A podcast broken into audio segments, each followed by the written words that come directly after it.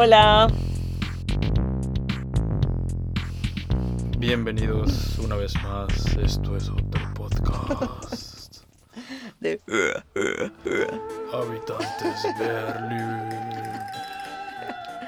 Habitantes Berlín. No, habitantes Babel. Ah. Bueno, hola, ¿qué fue ese comienzo tan extraño? Zombie, fue un comienzo zombie. Ah, bueno, fue un comienzo zombie, es cierto. Hoy Es que es, es normal. el tema. Hablaremos de zombies. Hablaremos del idioma zombie. ¿Qué hablan, ¿Qué hablan los zombies? Bueno, su respectivo idioma. No, no No, hablan. no hablan. ¿No? No porque Gimen tienen, nada más. Sí, tienen el cerebro dañado, solo buscan comida. Claro. Y es para, buenísimo ese sonido del... y para, y, ah, es como cuando estás crudo, ¿no? Estás crudo, cruda. Necesitas, necesitas agua, necesitas Claro, hidratar, hidratar todo- tu cerebro. Pues sí, ¿De qué vamos a hablar? hoy vamos a hablar de nuestro... No, es que estamos un poco zombies, pero ¿no les pasa también que a veces como que hay esos momentos del día en que el cerebro simplemente no funciona? Sobre todo cuando hablas un Otros idioma idiomas, extranjero en tu cierto. trabajo. Uf, te agobia. O dos idiomas. Uy, qué horror. Yo no y podría. tu lengua materna. Yo no podría. O La otra yo vez, exploto. La otra vez tuve que hablar inglés en el trabajo y qué horror. Qué horror. Porque vino un grupo de estudiantes franceses que querían conocer el barrio y la- Y los proyectos que tour. nosotros llevamos y me tocó a mí hacerles un tour en inglés porque soy el más joven y ah, Y hablas inglés. es el que habla inglés. Y no, qué horror. Mejor, lo mejor es quedarte en un idioma y no tener que estar switcheando. Pero es imposible. A, A, a ti mí te toca switchar, bueno, no Y switchar, sino cambiar Sí, ¿no? en- ya- dentro de tres idiomas. Sí. ¿Y me cómo es eso? A veces. O sea, yo me doy cuenta que empiezo en las mañanas y todo súper bien. O sea, funciona. Ta, ta, ta. Y también es, escribes y hablas. O sea, cuando estoy escribiendo, me queda fácil, pero a veces me doy cuenta que se me van palabras que, what? Y hablando es imposible no mezclarlos, pero a medida que pasa el día, o sea, si digamos, no sé, trabajé todo el día en inglés y en español, y por la noche me encuentro con mis amigas alemanas a las 8 de la noche, a las 10 de la noche ya no me salen las palabras. O sea, ya estoy hablando como que se... O sea, claro que ya, ya lo sabe. O sea, como que yo ya les he dicho, ya hay, hay días en que simplemente ya la cabeza no da más. Y no puedo. O sea, no, me, no me juzguen. Sí, es como, se me, ya no, el- o sea, como que no me llegan las palabras. Ya lo intento y me llegan como nada, como ni siquiera en español, como fe. Pero Sí. te acostumbras. Pero sí agota, agota. Claro. Pero bueno, por ejemplo, ahora que hablo de esto de hablar, las diferencias entre hablar y escribir, va- viene muy bien para el artículo del que vamos a hablar hoy, que son cuatro prácticos consejos para escribir bien en cualquier otro idioma o específicamente en inglés, que es como en lo que más escribimos. Em, y sí, o sea, bueno, este, este artículo lo escribió Tea, que es nuestra colega alemana. Y Ah, Tea, tan bella. tan Sí. bella ella. que ella hizo una serie de videos en 60 segundos y es muy famosa en YouTube. Em, bueno, y exacto, ya nos dice que para la mayoría escribir en inglés o en cualquier otro idioma que no sea la lengua materna suele ser un reto, pero no es imposible. Ujú. Sí, por ejemplo, ¿tú en qué idioma escribiste tu trabajo de grado? ¿Tú tuviste que hacer trabajo de grado? Obviamente tuve que hacer un trabajo de grado y lo escribí en alemán. Yo escribí el mío en inglés. En inglés. Ay, no sé si es suerte o... A mí, o sea, a mí me hubiese sido más complicado escribirlo en, alem- en En inglés porque yo estudié toda la carrera desde el bachillerato en En alemán. Y entonces yo tengo todo el, el glosario de urbanista En, en alemán, alemán. Claro. O sea, yo no sé cómo se dice en inglés. Baugesetzbuch. Ya. O sea, no, no- ni siquiera Claro, ni claro, no- los- las cosas más básicas de mi eh, De trabajo. ¿no? De mi profesión, en inglés no, no las domino, la verdad. Sí, eso también, eso es cierto. Algunos, alguna terminología técnica sí sale como en el idioma en que la aprendiste. Ya es muy Claro. difícil que te cambie.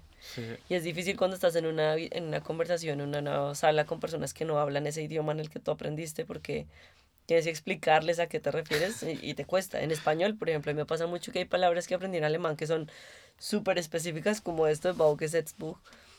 Y es como, tienes que decir en español, y es como el libro con el que hace, donde están todas las leyes de la construcción, y pues eso tiene que tener un nombre, pero uno no se lo puede, o sea... No, pero es fin. que es, no, es, no, es, no es traducible. Sí, exacto, pero bueno, y es imposible aprenderse, o no, no es imposible aprendérselo en los tres idiomas, pero toma trabajo. Bueno, sí, exacto. Volviendo al tema, a ver, hablar en, una, en otro idioma es inolvidable. O sea, tu primera conversación, ya sea por teléfono o en la vida real o lo que sea, es inolvidable. Pero escribir también. Escribir toma tiempo. O sea, yo me acuerdo esa primera carta o ese primer email cuando yo estaba buscando familias para hacer ópera aquí en Alemania. Escribir en alemán eso me tomaba tiempo y yo lea y lea. Yo me acuerdo que tú contaste que tú usaste un traductor para mandar mails y esas cosas. Y es como que toma mucho tiempo y yo creo que nunca quiero leer, o sea, nunca quiero volver en el tiempo y leer esos mails que mandaba. No, ¿por qué no? A mí me parece me va a dar como vergüenza de, ay, en serio, como, como escribía de Pero no, lo contrario, te debería, te debería dar mucho orgullo porque es un challenge, es un real... Eh, Nada, si ves, mira, está un reto. un reto, es un reto escribir en alemán y cuando y simplemente formar una frase e hilarla con una serie de ideas, ya es, ya te debes dar palmas en la espalda. Además que mira que, perdón que te interrumpa, yo me di cuenta que escribiendo afiancé mucho más la estructura gramatical de las oraciones, porque como que las lees y las escuchas y está bien, pero cuando las escribo, como que se me quedan en la cabeza, o sea, escribirlas me queda mucho más fácil aplicar lo que aprendí gramaticalmente que hablando. Claro. No sé si te pasa. Sí. Auf jeden Fall. Auf jeden Fall. En todos y cada uno de los casos, siempre cuando lo escribes te, te queda mejor grabado en la cabeza. Es cierto. Por eso es muy buena técnica escribir todo lo que se te ocurra. sí. Claro, siempre, cualquier oportunidad, escribir. Yo me acuerdo que mi primer protocolo que escribí en el trabajo, ¿no? De una junta con el ayuntamiento, fue, fue pesado, fue una pesadilla, realmente, pero Además es un documento legal, ¿no? Como serio. Y... Es algo que va a salir a la luz pública, entonces tiene que estar bien redactado y aparte todas las personas que dijeron algo y que discutieron, pues tienen que sentir que, su discurso está representado en ese papel. Ay, no, por Dios. Entonces hay cositas tan... Sí, yo creo que no es imposible, solamente que te toma, o sea, es cuestión de tiempo, no es, no es como hablar, que simplemente sueltas y a ver qué pasa y te enredas y no o sea, para escribir hay que tomarse el tiempo. Y para cualquier cosa, sí, ya sea para escribir un correo electrónico, para escribir un ensayo, o para la tesis, o para reclamar el dinero y quejarte de que no te llegó un paquete que pediste, que pasa mucho y a veces hay eh, proveedores que solo hablan inglés o que te toca, no sé, mandar un mail a donde sea. O mm, escribirle a ese alguien especial que conociste en tu último viaje y te dio el correo o el WhatsApp y tú, hey, hello. Pero bueno, para cualquiera que sea el caso, el primer consejo que nos da TEA es estructurar el texto en términos de contenido y forma. O sea, ¿qué quieres decir? ¿Y cómo lo quieres decir? Te amo mucho, con mucha pasión. Sí, o sea, como yo debería como primero presentarme, después lo que quiero decir. Claro. También eso te ayuda a identificar si tienes que escribir de tú o de usted. O sea, el primer párrafo es introductorio. Hola, te vi ayer en el metro. Exacto. tú no me conoces, pero yo sé todo de ti. Pero soy un stalker. te la paso espiándote todo el tiempo. y ya, el segundo párrafo estoy enamorado. Y el tercer párrafo, mm, ¿quieres ser mi novia? Nuestro romántico Néstor. No, pero si son como esos consejos, yo me acuerdo que aprendí en la universidad, como primero presenta tu idea, después argumentala, des desarrollala, concluye y adiós. Exacto. O sea, yo creo que eso aplica para la mayoría de para escritos, sí. Para, tu vida en general. ¿Quién soy? ¿De dónde vengo? Quiero? ¿Qué quiero? ¿Por qué estoy aquí? Adiós. Bueno, el consejo número dos, hablando un poco de lo que nos pasa, que nos perdemos en la conversación, es poner todo en contexto. O sea, volviendo, ¿qué, ¿a quién le estás hablando? ¿Quién es tu interlocutor? Como en este caso tuyo, imagínate que no nos tuteáramos, sería como, bueno, cuénteme usted qué, ¿Qué, qué? ¿Qué piensa? ¿Cómo se ve? ¿Qué o qué? Picas o platica. Exacto. Trabajas o estudias. Pero bueno, hay varias frases con las que puedes comenzar a ver. Este artículo es muy útil si quieres, si quieres escribir textos en inglés porque tiene como frases clásicas, ¿no? Como to begin with o eh, with regard to or considering, bla, bla, bla. And then you mm. use however para conectar y finalmente puedes usar finally or in conclusion. Es muy útil. O sea, realmente les recomiendo este, este, este, este artículo porque es necesario. A veces yo me acuerdo que también tenía mucho problema, incluso lo tengo en español, a veces usando conectores. ¿Qué Claro. tanto escribes tú en español? Escribes bastante también. Sí, a veces cuando escribo mi radionovela. Puedo hacer publicidad a mi Claro, radionovela. radionovela. Escuche La Secretaría de las Lágrimas por cashmireradio.com. Bueno, publicidad política pagada. Em, sí, es que escribir, o sea, escribir es un ejercicio que hay que, en el que hay que trabajar en cualquier idioma. El tercer consejo es mantener la precisión y un tono continuo. O sea, ser precisos, que creo que mucha gente cae en esto, en que empiezan a hablar y hablar y hablar y pierden el punto. Claro. Claro, Claro, claro.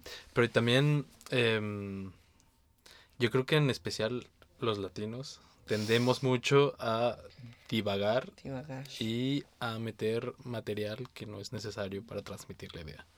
Por ejemplo, ¿no? lo del famosísimo cantinfleo. Paréntesis, quienes no conocen a Cantinflas, es un ícono de la cultura mexicana. Mi papá ama a Cantinflas, yo crecí con Cantinflas también. Muy chévere Cantinflas. Pero Cantinflas, exacto, nunca decía, nunca iba al punto, directo al grano, como decimos. Que era de muy divertido. Es, es, sí, era, ya se Es- murió. ya se murió hace, hace muchos años, mi Sí, querida. Valeria. la- Lamento de darte esta noticia, pero Cantinflas murió ya hace, hace varios años. Hace como 50 años, yo no me enteré. Es muy divertido, pero a la hora de trabajar es poco eficiente. Y Sí. el tiempo es dinero, mis queridos compañeros. Capitalistas. Exacto, el tiempo es dinero y ahorrenselo lo más que puedan, siendo precisos y yendo al grano. Exacto. También a mí me gusta mucho escribir como con mi propia voz, o sea, como yo me acuerdo en la universidad o en el colegio, como que los profesores decían como, ah, sí, se ve que este artículo lo escribió X persona, porque yo creo que cada uno tiene su estilo en la revista, yo creo que también si lees un artículo tuyo, mío, tendremos nuestra voz, nuestras palabras, las mismas muletillas. Claro, yo siempre reconozco los artículos de Paloma Lirola. Siempre digo. "Eh, eh, ella, ella, lo fue. esto es típico Paloma. Yo la siento tan. Ella no me conoce, pero- pero, yo pero- la, o sea, la ubico total. Es muy buena, de hecho vienen unas series también de ella ahora pronto. A ver que serán divertidos. Ahí mantendremos el a Paloma nuestra pool. Y bueno, ¿cuál ha sido el texto más difícil que has tenido que escribir en otro idioma? La tesis. La tesis. La tesis, la odié. Ya es que eso es un parto. Para cualquiera, yo creo, hasta en nuestro idioma. La tesis. Hasta se te va la voz y todo. todo. Me, convert- me regresé a mi estado zombie. Regreso a mi estado zombie de simplemente pensar en la tesis. Y, pero me da más vergüenza. O no, no vergüenza. Me da más lástima la persona que me tuvo que revisar la tesis.